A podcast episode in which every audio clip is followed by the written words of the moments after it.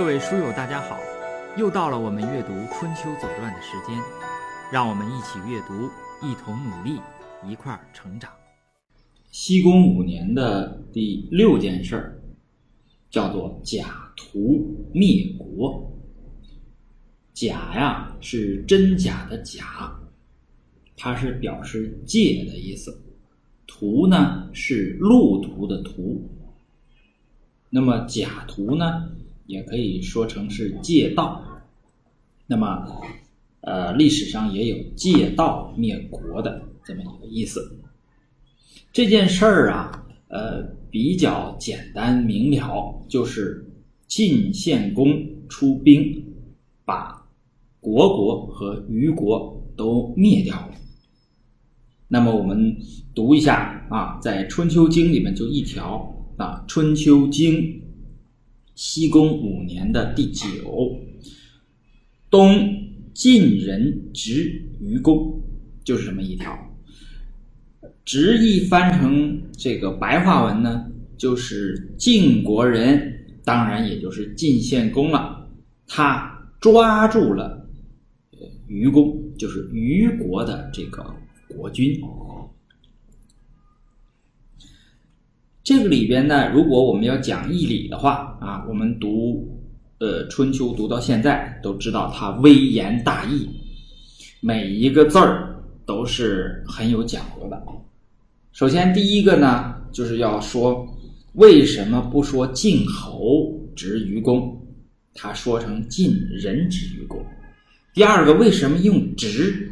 本来是虞国被灭掉了，可是为什么要用执呢？这里边都有很多意思。当然，《左传》呢对它呢是有解释的。那么主要呢是这么两个事情，我们大概说一说义理吧。第一个，为什么说直呢？呃，主要是为了罪于公，就是认为愚公有罪，对他进行贬损。呃，事例曰：愚公昧于祸会，贪以自亡。他主要是贪图人借道嘛，我们前面讲过，嗯，不能白借，要送礼。那么借这个道呢，是去出兵，那么就要用重礼。前面我们讲过，是用呃什么地方的马，对吧？什么地方的玉来借这个道。那么首先愚公呢，他是贪图这个财物，致使什么呢？国非其国。臣非其臣，晋人取之，若直一夫，故称人以直而不言灭，罪于且言义也。那这就是说，呃，抓住这个人儿啊，就跟抓到一个普通的匹夫一样啊。所以说呢，是用来贬损这个愚公。如果拿我们今天的语境来说呢，比方说，我们可以说。啊，美国啊逮捕了呃伊拉克的总统萨达姆，对吧？就是逮捕这个词儿呢，是你不能用到一个国一个国家的这个元首上面哈，你只能用一个普通的一个百姓，比如说我逮捕了什么什么罪犯呐，这可以。但是你逮捕了一个总统，显然是有贬损的意思，对吧？呃，这个就是我们不讲义理啊，我们呢比较我们这个读书会呢，主要是。要研究这个里边的一些个呃文本里边的一些一些细节哈，就是呃属于这个理理工男的这种读法哈。好，我们看一下这个《左传》是怎么解释这段的。《左传》呢，这个地方呢，呃，信息量呢这个特别大。为什么我在呃西宫五年这个地方呃这个盘桓了这么久的时间呢？主要是因为这一段就是。假途灭国这一段啊，首先它是这里边包括着一个名篇，就是“公之其见假道”，这个是收录在《古文观止》里面的啊。然后后边还有出现什么呢？出现这个有个一个超级呃童谣，这里边涉及到天文啊，涉及到两大星宿，所以这块呢我们要细细的读一下。传西宫五年的第八。晋侯复假道于虞以伐国。也就是说，晋献公再次向虞国借道，去进攻虢国。前面我们讲过，他借过一次，这是第二次。当然，这也是最后一次。公之奇谏曰：“前面呢，这个公之奇也就劝阻过他，对吧？那么这次呢，呃，公之奇呢也是非常言辞犀利的劝谏。国于之表也，国王于必从之，就讲了呃虞和国的关系。这个国国呀是虞国的外围国家，国国要是灭亡，虞国必定是跟着灭亡。呃，为什么这么说呢？你看它有一个表，对吧？我们呢看一下这个地图，我后边呢给出了这个呃一个地图，这个地图是我从腾讯地图的这个地形图上拿下来的。呃，大家呢可以看一下，我在这个上面标出了呃周啊、秦呐、晋呐、虞还有国这三个位置。我们说这个黄河呀。它也不是黄河是几字形的吗？最后那个一个弯儿啊，就一个大弯儿。呃，本来它是呃南北流向，然后改成东西流向，就是黄河呃到这个呃山西河南交界这个地方一拐弯儿啊，就是大河就向东流了。那么它这个地方啊，呃上边看图啊，上边也就是北边是中条山山脉。下面呢是秦岭的末端，也就是叫熊耳山、崤山啊，这个伏牛山组成的这么个秦岭的山脉的末端，就是两个山脉啊，它俩一交错，我们看黄河就从它俩中间这个缝儿啊，就向东流流过去了啊。从这个地方穿过这个缝再往东呢，就是中原大地，而虢国。就在这个两个山夹一条河啊，这个地方，为什么称表里呢？那么为什么虞啊说国国是他的表呢？这是因为在国国之南呐，这并不是周王室，也就是说华夏文化控制的地区，它是其他的文化，也就说是呃这个戎狄啊控制的地区。所以说国国呢。实际上是在虞国的外围，是保护这个虞国的，也就是说，它和呃国国呢是和夷狄相接触接壤的，所以说呢，它叫做呃怎么说叫国啊是虞之表也，就是它是表里。我我们知道这个有一个。这个诗人叫张养浩，他有一首叫做《半坡杨》，对吧？这个是非常有名的。他这个在这个里边啊，呃，有叫什么呢？叫“峰峦如聚，波涛如怒，山河表里同观路”。这是他的这个呃这个曲里面写的，对吧？就是这个地方，我们看这个地方啊。左上下全是山，中间是黄河，而且黄河在这个地方是波涛汹涌，用我们后世人的说法叫黄河在咆哮。那他这个这个呃诗啊写的真是好好漂亮哈，对吧？山峰峦如聚，波涛如怒。你看他这个地方就用山河表里潼关路，这个地方是我们陇海县，潼关，呃。这个再往嗯东的话呢，到离三门峡中间那个大概中间那个地方吧，也就是今天灵宝市的北边是函谷关和崤山这个地方，将来都会发生重大的这个历史呃战役啊。然后这个再往东啊，雄关漫道啊，这关卡非常多啊。这个呃这个地方啊。就是很重要，就山河呃叫做表里啊。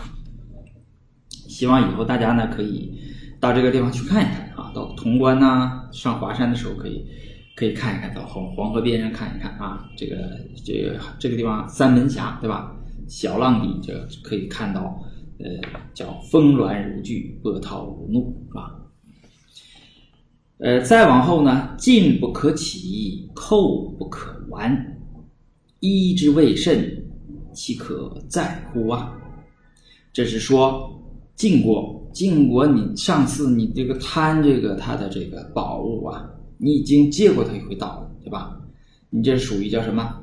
叫玩火自焚呐，对吧？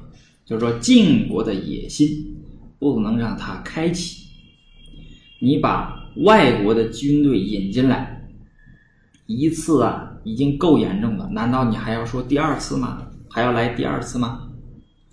呃，这个一之未甚，岂可再乎？再就是第二次。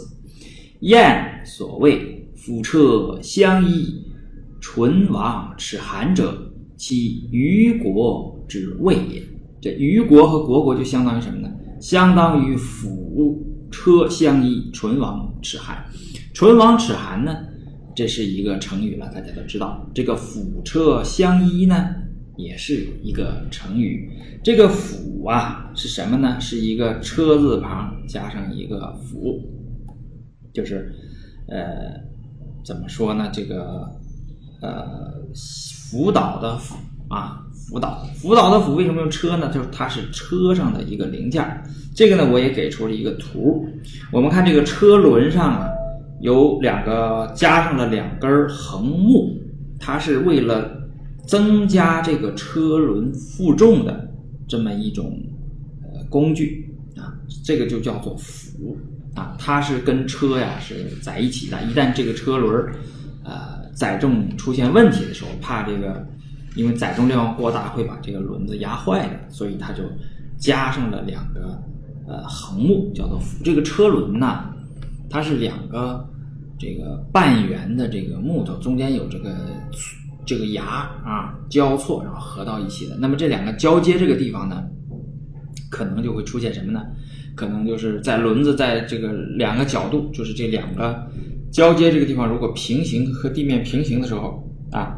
这个车子的这个支撑，这车轮的这个支撑力啊是最薄弱的这个时候，那么怎么办呢？这时候要加上两个棍儿来支撑它，这个叫做辅。所以车和辅啊一定是放在一起的啊，这叫车辅相依啊。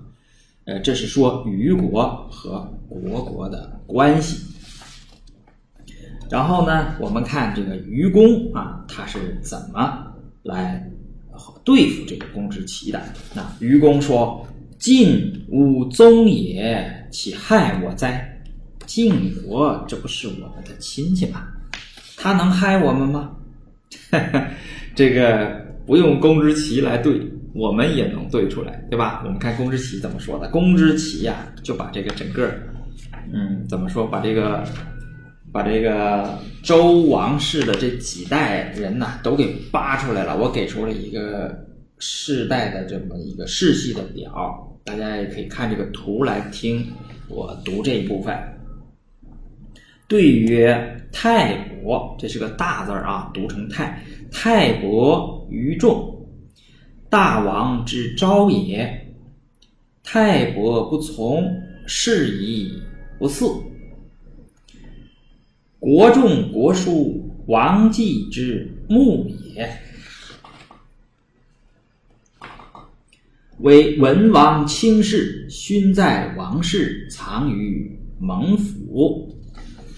好，我们看这个，这就说了，你不说这个晋国是我们的亲戚吗？他怎么个亲戚呢？他就看了一下啊，我们看这个给的这个图啊，给这个图。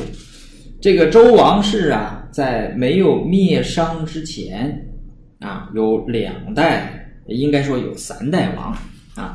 第一个呢，第一代是太王，太王生王继，王继生文王，文王生武王，武王灭殷商对吧？就灭殷商之后三代王。说第一代这个太王呢，有三个儿子，就是公之奇说的太伯和于仲。所以说说大啊，说太王之昭也，昭嘛就是他左边的，对吧？左昭右穆嘛，也就是儿子这辈儿啊。呃，太王之昭就是有呃太伯和仲雍，也就是太伯和于仲。这个吴太伯呀，这个大儿子和二儿子呢，知道太王喜欢这个老三，就这个王继，然后呢，他俩就让国了。尤其是泰国呢，就是让国了，把这个呃国家的政权呢，就让给了这个小弟弟，也就是王继啊，周文王的父亲。小弟弟，他封到哪儿去呢？封到了吴这个地方啊，就是我们在读春秋读到后期的时候，就吴越争霸的时候，那个吴国就是太王，也叫吴太伯啊，他封的地方。还有一个什么地方呢？就是我们今天读的这个愚公啊，也就是他们的祖先，也就叫什么呢？也叫呃仲雍啊，我们。这个文献里，就是《左传》里边是呃愚仲，所以你看这个吴和于这个字形上啊都是吴啊，所以大王之昭也。泰伯不从，是以不嗣，也就是说泰伯呢他没有呃继位这个继承这个国家，他把国家让给了王继。这个事情，孔子在《论语》里边是。呃，盛赞这个吴泰伯啊，就是能让国，这个人的德行一定非常高。然后国书，这说国国了哈，国仲国书王继之墓也。我们看啊，这个国仲和国书是王继的儿子。王继呢有三个儿子：文王、国书和国仲啊。国书和国仲呢就封到了。呃，成州附近，呃，国仲，呃，就是当今当下的这个虞国的祖先。国叔被谁灭了呢？国叔啊，封在治，被郑国给灭了。然后这一支呢，就是国仲呢，就被晋国给灭了。这块呢，就说这个国仲、国叔是王继之墓也，也就是。从太王那看呢，左昭右穆，王继、太伯、呃于仲是昭，这个文王、国叔、国仲是穆，这是呃说他们这个亲戚哈，说他们这个亲戚的关系。呃，然后又说这个国仲对吧？说为文王卿士，勋在王室，藏于幕府。也就是说，呃，这个。国书啊，国仲啊，是对于文王来说是有功劳的、有功绩的。这个在国家的档案里是有记载的。呃，将国事灭，何碍于虞呀？就是我他连国国啊，就是都要灭，那何况于说我们这个呃虞国呢？就是从我们从这个这个世系表上可以看出来，就是说呃呃国国。啊，和这个呃虞国啊，这个这个关系亲戚关系，我们能看出来，就是国国离这个呃晋国呢，实际上还近，就是关系还近一块儿。为什么呢？因为这个呃武王的儿子啊是成王，成王的兄弟就是唐叔虞，就是晋的祖先。所以说国国呀，实际上的这个亲戚关系比。呃，就是和晋国的亲戚关系比虞国还要近一点啊。这是说，你他连国国都灭，那何况是虞呢？对吧？且余能亲于还庄乎？其爱之也。亲以宠逼，由上害之，况以国乎？那么就说了，而且他又加深一步哈，说你看国国比我们都比。跟晋国比，比我们都亲，他连国都灭，我们呢肯定是要灭了，对吧？我们为啥不能灭呢？而且你就算是再讲亲戚的这个关系，那桓庄这个桓庄是指谁呢？桓是指屈沃桓叔庄是指屈沃庄伯，也就是呃晋献公的这个祖先了，对吧？这个高祖、曾祖，这连这些他的这个堂兄弟了，对吧？就是群公子啊，那在这个朝堂上可能对他有一些呃威逼啊、逼迫吧，也不能说威逼，那么他都把群公子都灭掉了，对不对？嗯，那么他为什么要呃这个呃这自己家亲戚啊亲的这个堂兄弟都杀掉了，何况你这个虞国呢？对不对？啊，呃，这就把愚公的这一条理由否掉了。愚公说：“吾宗也，其害我哉？你你你家亲戚他不能害我，为啥不能害你啊？那么亲，比你还亲的亲戚都害，都灭掉，何况是你呢？对吧？”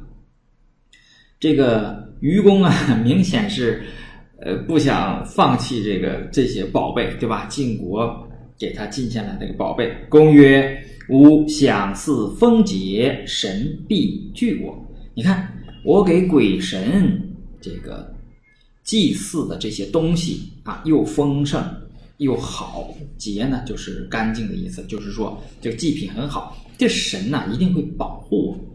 这个我们今天的人呢，是不是也有啊、这种想法，对吧？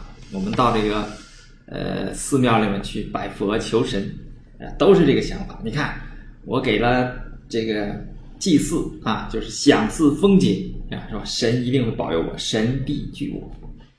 好，你看我们呢，今天这个这些想法的人，是不是都不如这个春秋时代的公之奇呀、这些有智慧的人？你看他们怎么怎么呃看这件事情哈？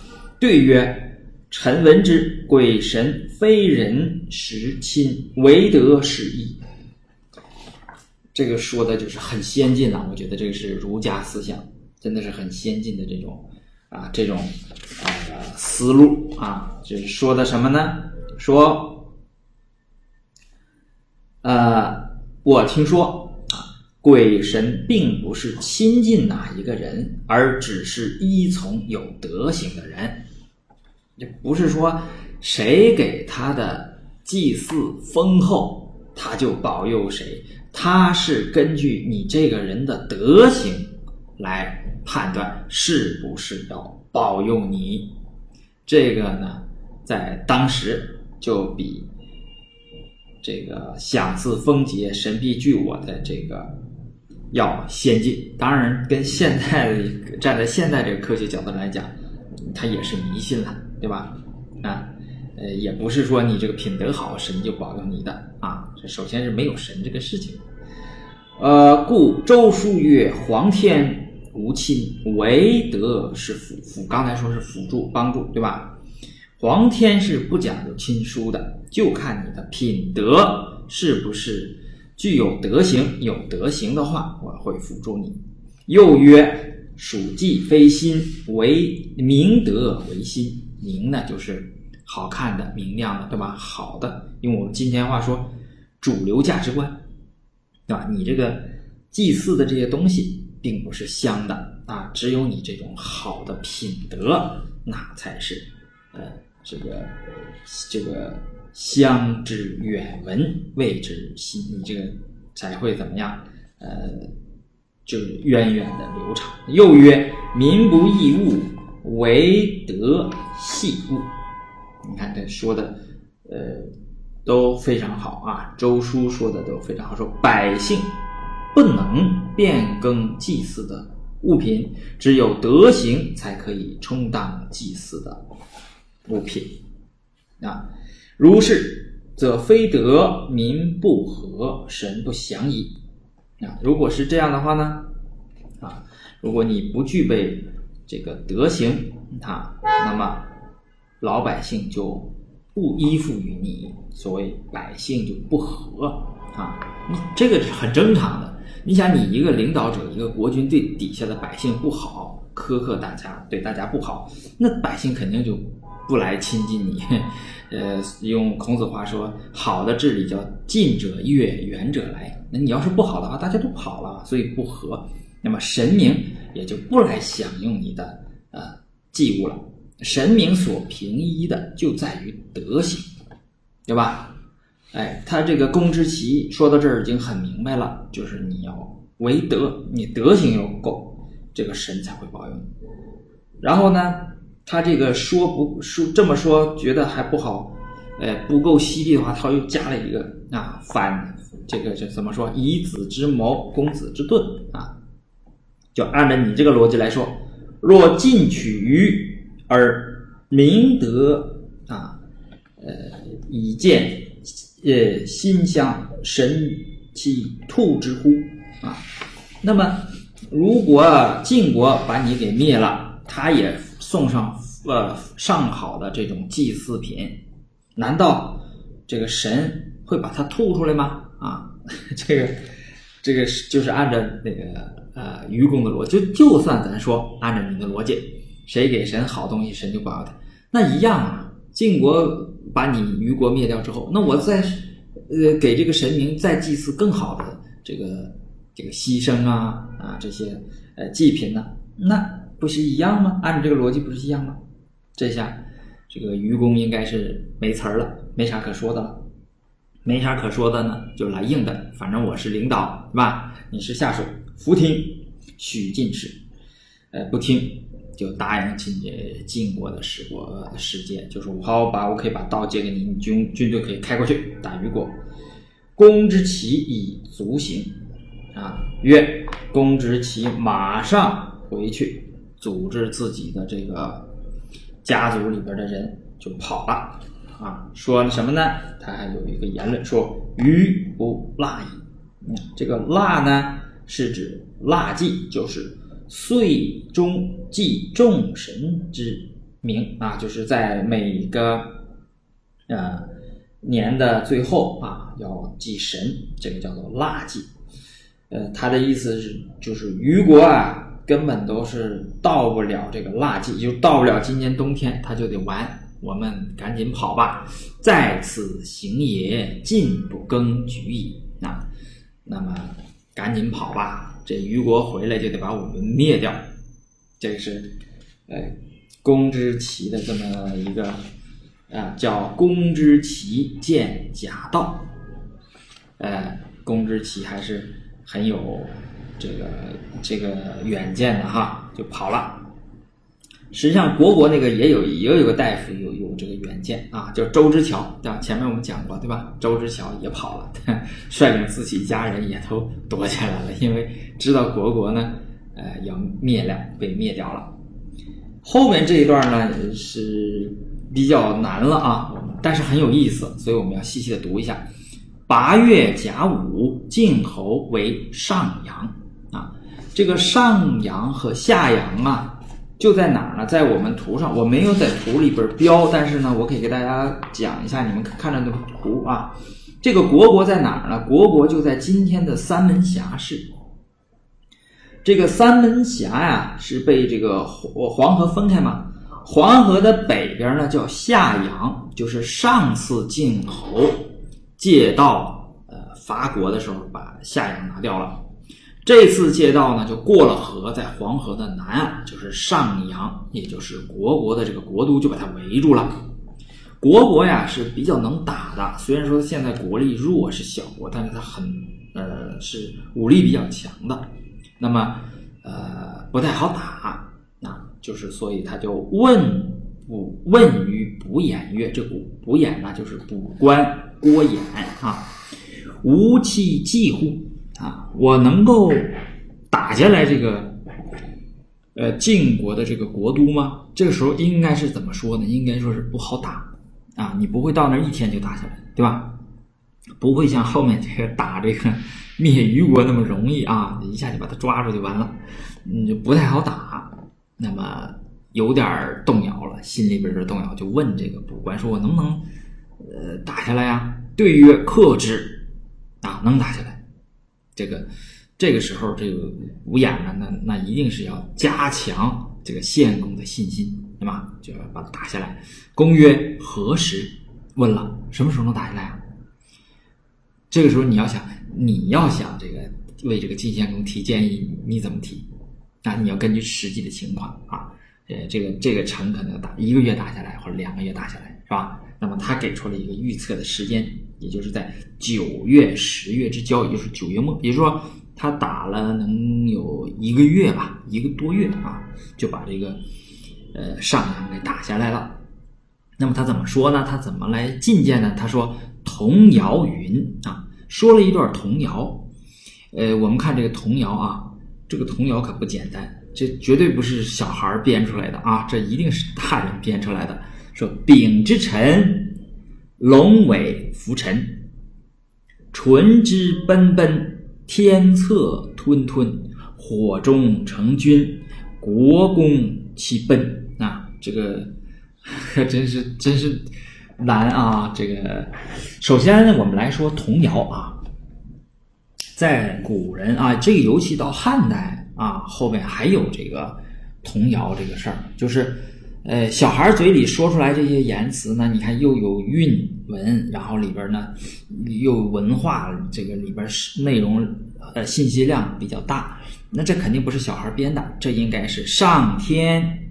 借着小孩儿啊，叫做童谶之子，借着他们的口，谶呐，呃，就是一个牙齿的齿加个匕首的匕啊，这么一个这谶，它它是表示什么呢？是孩子啊，小孩子换牙啊，这个这个左右的这个孩子叫换牙。那么作为男子来讲呢，男子以八数啊，男人是以阴啊，就是。八这个数，女子是阳，以七为数，所以说女子呢，这个第一个七年啊，男子的第一个八年就是换牙的时候，对吧？这个女子的第二个七年叫做天癸至，还是叫天癸至啊，都可以。呃，应该现在这个字典里面叫癸，就是他这个月经来，对吧？那么男孩到十六岁呢？他也会有一些反应，他这个内分泌啊，这个有有所大的变化，他这个身体也有一些反应，对吧？你像女子到七七四十九，就是他这个呃这月经就没有了，我们这叫更年。男子也一样，男子是七八五十六，就是五十五十六的时候，男子也会有内分泌也会有大的变动啊。那有一个词我忘了叫什么了啊，是英文简写的一个什么词啊？就描述这个时候，男人也会有一些，呃，明显的这种行为的这种异常啊，哎，我们也把它叫更年期吧，啊，就是，就是说这个是指趁啊，同趁之子，就是八岁的小男孩啊，然后你想八岁这帮孩子天天在这喊丙之辰，龙尾浮沉，是吧？这个军服啊，这会儿刚才漏读了哈，军服阵阵，取国之旗。啊，唇之奔奔，天策吞吞。你想，我读着，我照着读都费劲。你想，一个八岁的小孩们先读这个，确实是会引起人们的注意啊。呃，我怀疑可能这个县公也也听不到这个童谣，这童谣有可能就是不演，就 是临时编的啊，就为了呢，呃，加强晋献公的这个信心。当然，我是这么一说了啊。呃，丙之辰啊，呃，这个是涉及到天文了啊，这涉及到两个大的这个星星宿啊，就是这个呃这个两组大的星星宿。嗯，我把这个图都给给大家了，一个是苍龙，也叫做青龙，还有一个叫做朱雀啊。呃，我把这图都给他，待会儿呢，我们看着这个图，你们看着这个图，听我呃读这一段啊。呃，这一段这个这个真是我们这个天文呐，这个这个里边真是涉及到文化。呃，它不光是天上的这些星星座啊，呃，我们呃传统的叫做星官，就是官员的官，不叫星座，就是有一堆这个星，中间我找一个给管这周围的这个，我把它叫做星官啊。呃，这里边它还应天上这个星官呢，都应着地下的这个地理，就哪个州哪个国是一对应着哪个星官。哎呀，总而言之，它这个这非常的对于文化来说，它这个内涵非常多啊。我们也没法细讲，就是我我读到哪儿呢，跟哪儿有关系，我就给大家介绍一下。然后感兴趣的人呢，你们。就把我当导游啊！你们我一直哪儿有意思，然后你们可以进去细读啊，细研究这些事儿。这个这些事儿都非常有意思啊。那么，呃，丙子日的清晨啊，这是所谓这个丙之辰啊，就是丙子日这个这个清晨啊，我们可以算啊，这个甲甲午往后啊，后边那个丙子啊是哪一天？因为它六十一循环，六十一环，我们查那个表都能查到啊，它这个日子都准的，哪天都是准的啊。从这个地方来讲，就是日期上来讲，它都是信使。这个《春秋左传》都是信使。那龙尾浮沉，这个龙啊，就是青龙这个星星宿啊，星宿啊，在天上一共是二十八个，它在这个黄道的这个周围啊，围绕着一圈黄道，一共有二十八个。二十八个呢又太多了，又把它分成四组，分成东西南北四组。那么这个东呢叫做做苍龙，也叫青龙。青和苍是一个颜色，就是黑色、绿墨绿色天嘛，苍天嘛，就是蓝深蓝色，就是黑的啊。呃，那么呃苍龙在东，这个呃朱雀呢在南。嗯，然后白虎在西，然后是玄武，玄武呢是二合一的这么个动物啊，是龟和蛇它俩长到一起了啊，呃叫玄武，它在北。我们涉及到的这个这个里边涉及到这个星座呢，就涉及到这个啊呃龙和呃鸟，也就是这个叫纯啊，也就是这个呃朱雀，呃龙尾。这个龙啊，就是这个我们看图啊，苍龙这个星座看这个圆的啊，龙头呢叫角，这个星宿叫角，呃角啊，呃第二这个这个好像是不太清楚，这个叫亢啊，角亢堤防啊，心尾基啊，角亢。提防心尾基，就七个宿啊，这七个宿，这叫苍龙七宿。这个龙啊，呃，苍龙七宿啊，呃，它非常有意思啊。它在每年呢，这个呃春耕开始的时候，它就开始露头，就天一黑，你就能看到这个苍龙这七宿这个角就出来了啊。春天，春天我们有一个说法叫做二月二龙抬头。你们知道这个龙抬头是指什么呢？这个龙啊。就是指这个苍龙座的这个角座，哎，这个角宿，它呀天一黑，它就从东方啊，你看它从东边就出来了，这个角宿就出来了啊。等到这个农时一过，也就是到秋天啊，这个龙啊就没有了，呃，天一黑就呃这个就看不见这个龙了啊。它从呃它从这个呃，实际上我们要是晚上看的话呢，它实际上就是一点一点的。啊，从西边落下去了。我们知道天上所有的繁星啊，都是从东边出，西边落。但是我们永远只能看到一半啊，另一半是白天。白天太阳太亮了，所以我们就看不到星星了，对吧？所以说呢，这个到农时结束的时候，实际上它就就掉下去了啊，就没有了，看不见这个了。实际上我们在七月的时候，我们和龙有关的叫七月流火，对吧？就是我们实际上是今。今今天就阳历的九月份吧，我们能看到这个龙里边的这个火火大火星，就是龙里边那个星宿，星宿它是三颗星组成的，中间那颗星呢是红的，啊红的，看那个就是角亢底房心啊，星宿中间那个叫大火星，那个大火星呢到七月份它就开始往下走了，往下走叫流啊流水嘛，就往下走了，就往西落了，那个时候叫。叫七月流火，不是说七月热天上往下掉火了，不是那个意思啊，是指这个是星。所以你你你看，我们我们今天仍然没有，虽然我们这套天文学已经淘汰了，对吧？现在我们天文学都是西方的那种，嗯，都是每个星怎么命名啊，有什么精确的位置啊，亮度是什么，都我们都知道很清晰，对吧？嗯，但是呢，在我们的文化当中，这个星座还没离开我们，对吧？我们知道二月二龙抬头，实际上就是指这个，呃，苍龙座刚刚出来啊，二月份就是在天空刚出来。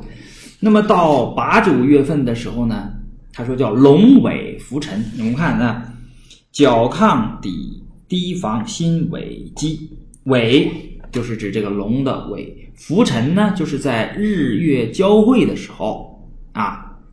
那么它的这个，也就是说，在天亮的时候呢，这个正好是呃尾，我们能看到尾星啊，就是这个在应该是在这个它从东边出，从西边就落了，对吧？那么在这个呃那天空上还能看到什么呢？能看到这个龙啊的这个尾，也就是尾宿啊，不是尾星，尾宿啊，能看到这个龙的尾巴。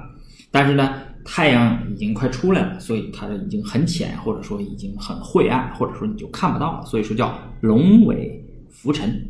军服阵阵取郭之心，军服呢就是军装，军就是上下一样的衣服，军装我们这都一样的，对吧？一样的颜色，一样的就是古代那个时候军装就是都一样，你不能说你穿红的，我穿绿的，然后大家杂牌军啊，看着不整齐啊，所以叫。戎士上下同服啊，阵阵的就是盛貌啊，就是呃军队这个非常威武的这个样子哈，就把取国之旗啊，取国之旗，呃，这个，哎呀，这有一些司机呀，他就是非常不文明，对吧？这个。这个估计会这个这个会吵到大家啊，就把国的这个国国的这个军旗啊取下来，那当然就是指获胜了，对吧？然后后边啊，纯火奔奔，天策呃吞吞，火中成军，国公其奔啊。呃，这个涉及到第二个星座了，就是我们第二个给的星座图，就是朱雀这个图啊，朱雀这个图。首先来说，什么叫纯？纯叫做纯火星，就鹌鹑的那个纯啊，纯火星。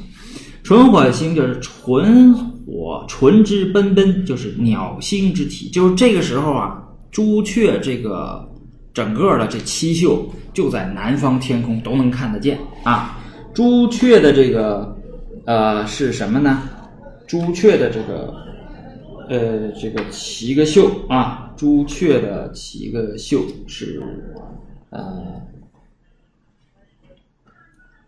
呃，这景鬼柳星啊，张翼诊啊，景鬼柳星张翼诊，这七个秀。那么中间这三个秀呢，叫做张翼诊。这个呢，把它命名为什么呢？命名为纯火。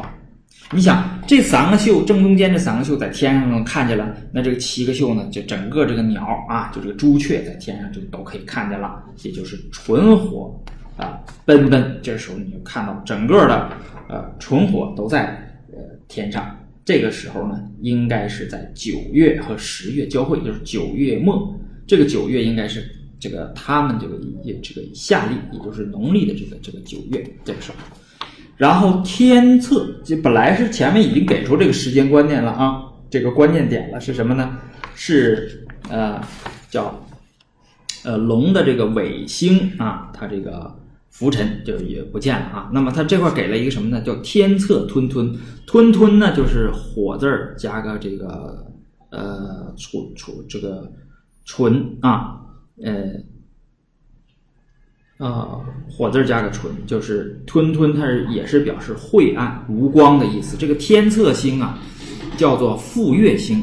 这两个字呢，就是传说那两个字，你不能叫传说星，得叫复月，因为这个复月是个人，他是谁呢？他是呃殷高宗啊，殷高宗就是殷朝的那个叫什么叫武丁。我们知道武丁有一个很厉害的妻子叫妇好，对吧？这个 富豪墓啊，这个里面有个就是巨大的这个鼎啊什么，那么他是他的宰相啊，他的宰相他是很了不起，治国呀很了不起，呃，有个武丁中兴嘛，就是一个很有很了不起的政治家。那么他死的时候呢，就把他呢，呃，这个用这颗星来代表他啊，用这个呃傅月，傅月星在哪儿呢？我们看青龙那个图，它在。呃，角亢堤防心尾基，在尾和基啊尾宿和基宿中间那块有一个星，很亮的，叫复月，就是传说啊。呃，就是这么个星。这个你想，尾秀都已经晦呃晦暗了啊，浮沉了，那这个复复月呢，肯定也是呃叫天策，复月也叫天策星，所以叫天策吞吞，它也会暗了啊。然后火中啊，呃成君，这个火啊，呃也也是什么呢？也也是一个。应该是什么呢？叫呃纯火星啊，也就是纯火啊，不是刚才说的那个七月流火那个火，是纯火，也就是指这个呃这个朱雀的这三个啊，叫柳星张这三个秀放在一起叫重火，就是在这个时候，我们就把国国国这个上阳就打下来了，国公齐奔，这国公就跑了啊，后边呢？这个郭衍，呃，这个独眼啊，当然也是郭衍了。他做了一个总结，他说：“其九月、十月之交乎？那么就在九月、十月交际那个位置，也就是，呃，所谓夏秋啊之交吧。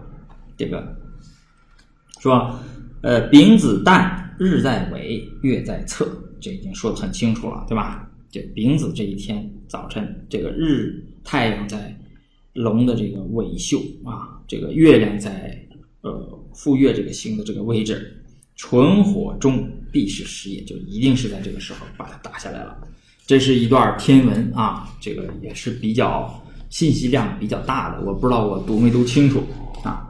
呃，最后呢，就是虞和国都灭掉了，对吧？这个到已经把刚才说了，打了八月份把它围住，打打了一个月，把它打下来了。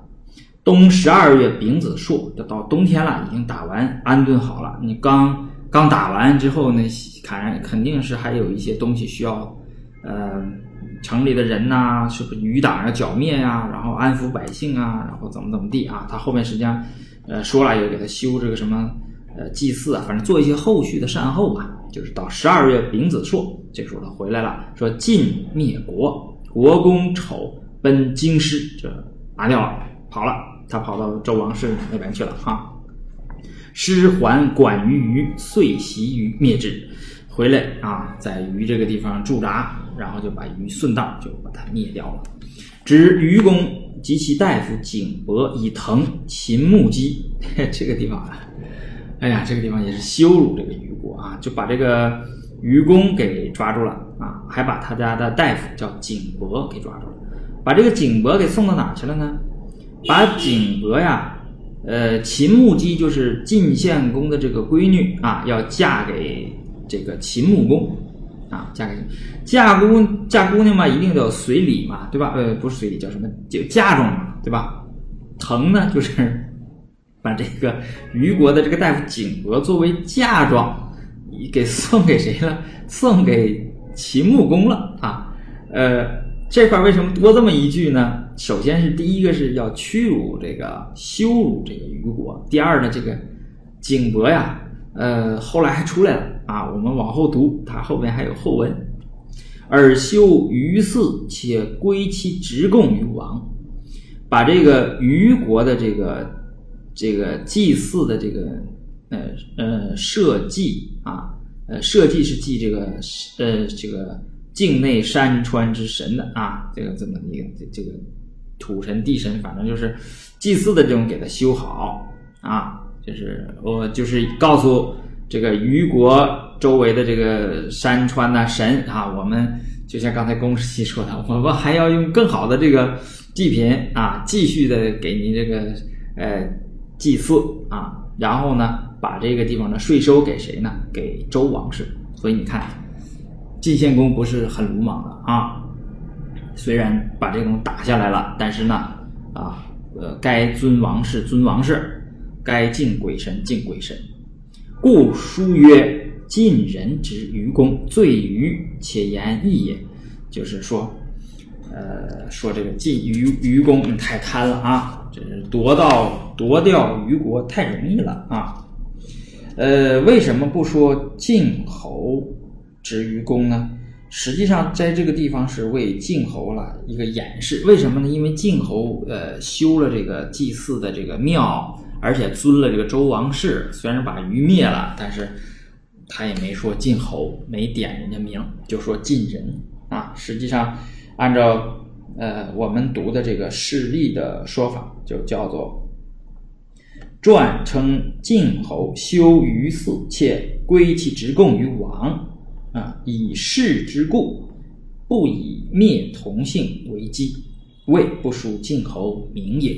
就是呃，因为灭同姓这件事情呢。是大家所不耻的啊，是比较犯忌讳的。那么他呃，由于他尊王了啊，这个做了一些事情啊，那么就没有写灭这个愚，就是写执愚公完事儿了啊。就从表面上看，就是晋人把愚公给抓住了，也没说把虞国灭掉，但实际上是灭国了，把虞国和虢国都灭掉了。那么从我们那个地图上来看呢，这样的话，这个战略要地呀，就是国，就三门峡这个地方啊，还有这个整个这个两山夹一河这个地方都归晋国所有了。这个地方是非常非常关键的战略要地，在后面这个地方还会发生好多故事。那么这件事呢，就呃结束了。呃，然后我又给辅了一些什么呢？辅了一些，辅了两个国语啊。第一个国语呢是，呃，也是有名的，叫“公之奇之于将亡”，就是国语晋语二的第十三啊，就是伐国之意师出于虞，公之其见而不听，出谓其子曰。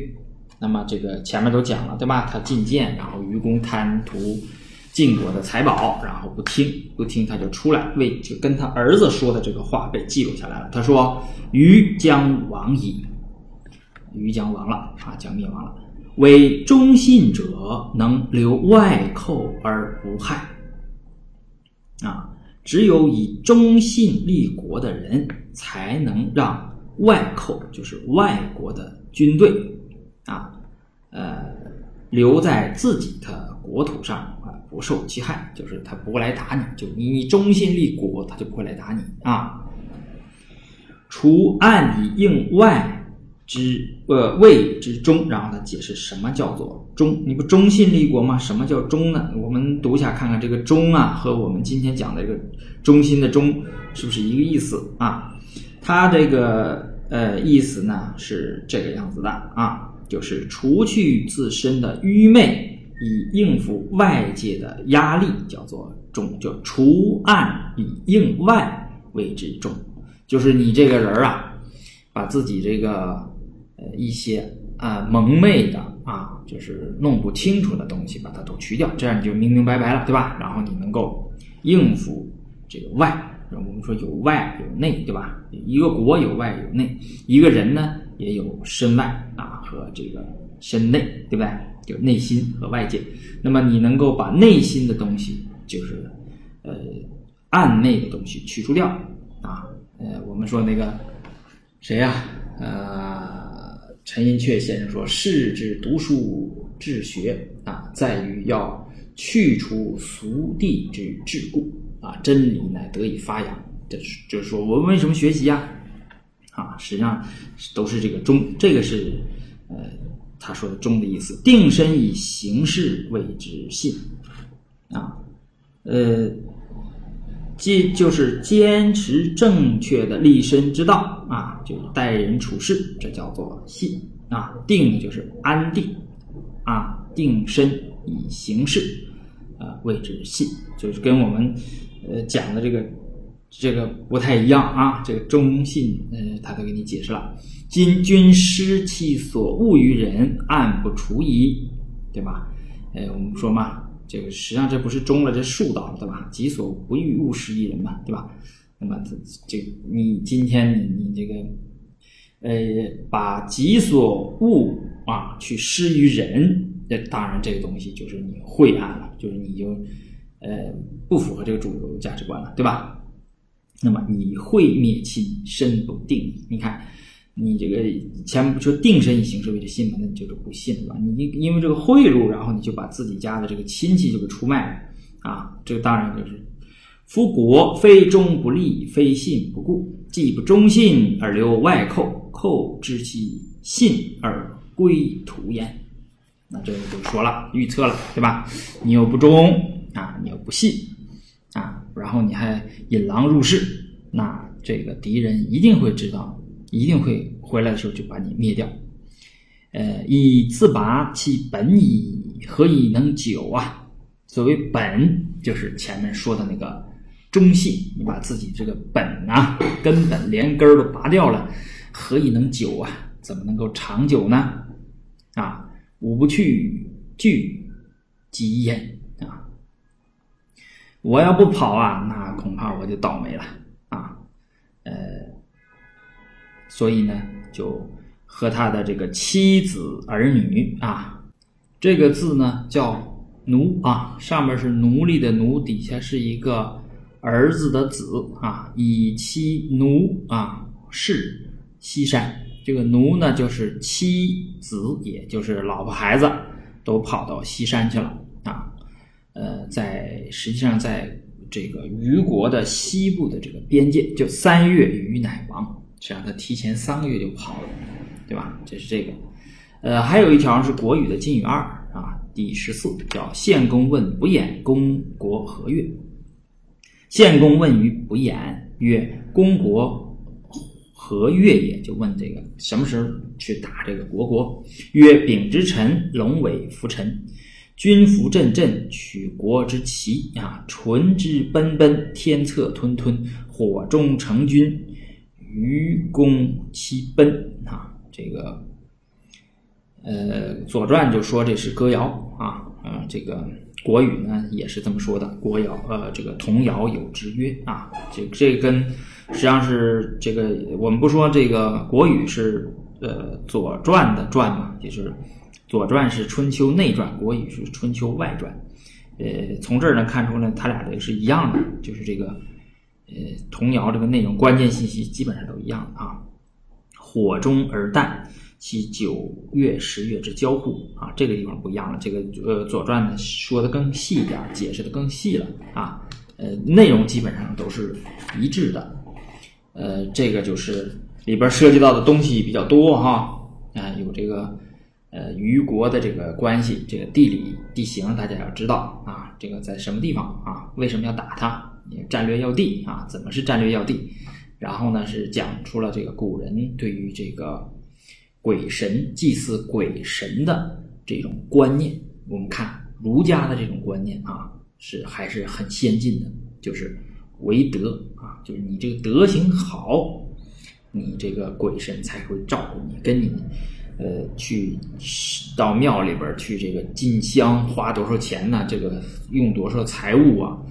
这是没有关系的啊，还是呃在当时来说还是比较科学的啊。后面讲了天文，讲了两大这个这个两个大的星宿组，一个是苍龙，一个是呃。朱雀啊，苍龙里边还讲了一颗星叫祝呃傅月，对吧？这是讲的这些内容。呃，我们说这个晋国呢，这个呃，从这个地方我们可以看出来，晋国呀，它这个战略了，占据了这个战略要地啊，它进一步的这个强大，为今后晋文公的这个称霸打下了基础。好。这是西宫五年的第六件事儿，是假途灭国。